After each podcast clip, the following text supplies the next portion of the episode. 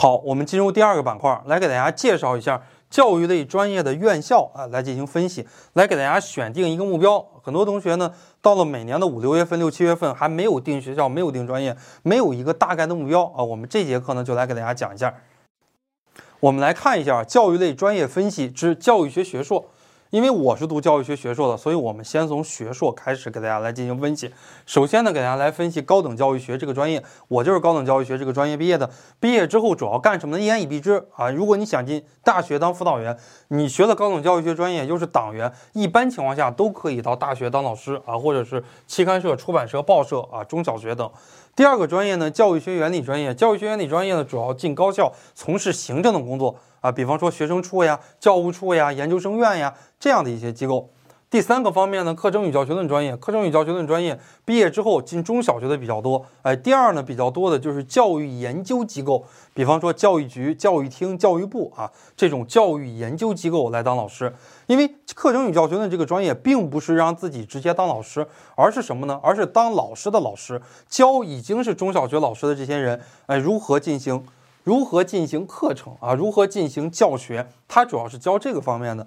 第三个方面的教育史啊，如果大家对历史感兴趣，可以考教育史。教育史的就业方向主要是大学、大中专院校。啊，如果大家对于历史感兴趣，这个专业呢还是非常推荐大家的。但是大家会发现，各个学校各个专业考教育史的话，录取的人数非常的少，差不多啊，每个学校只录取两到三个人。学前教育学啊，这个专业，这个专业毕业之后呢，主要进一些一般的二类本科，或者是一些比较好的大中专院校。如果呢这个专业混得不太好啊，还可能进幼儿园。但是呢，进幼儿园的人呢是非常非常少的，绝大部分学校呢都可以进一个大学当老师。为什么呢？因为全国每年只招三十个学前教育的博士，意味着什么呢？意味着读到硕士的话，对于百分之九十九点九九九九九九九九九的人来讲，那么读的硕士学历那已经是最高学历了。因为全国每年只招三十个教育学的博士啊，学前教育学的博士，我们整个啊湖南省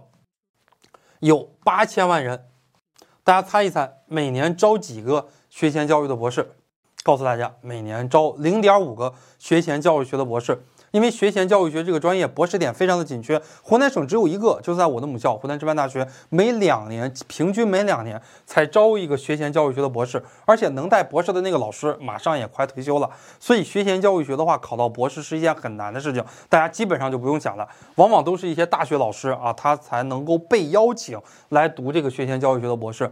下边呢一个叫做职业技术教育学，职业技术教育学这两年非常的火，主要毕业的话呢，就是进职业技术学院或者是进一些大中专院校，因为国家这几年对于职业教育非常的关注。二零一二年的时候，国家免除了中等职业教育的学费；二零一九年的时候，国家还设立了中等职业学校国家奖学金。到了二零二零年的时候呢，我们还搞了这个职业院校。啊，不能只是停留在专科性质，我们还要设立本科层次或者说研究生以上更高层次的这个职业院校，哎，不仅仅局限于专科这样的一个层次。最后呢，一个是比较教育学啊，这些就是教育学。学硕里边，我们比较常见的一些专业，也是非常非常主流的一些专业。除此的话呢，还有基础教育啊、成人教育啊，啊，还有其他的特殊教育等等等等，这些呢也属于教育学学硕。比较教育学是什么呢？它主要是比较世界上八个主流国家的教育：中国、美国、俄罗斯、澳大利亚啊、日本、英国、德国和法国啊，主要是比较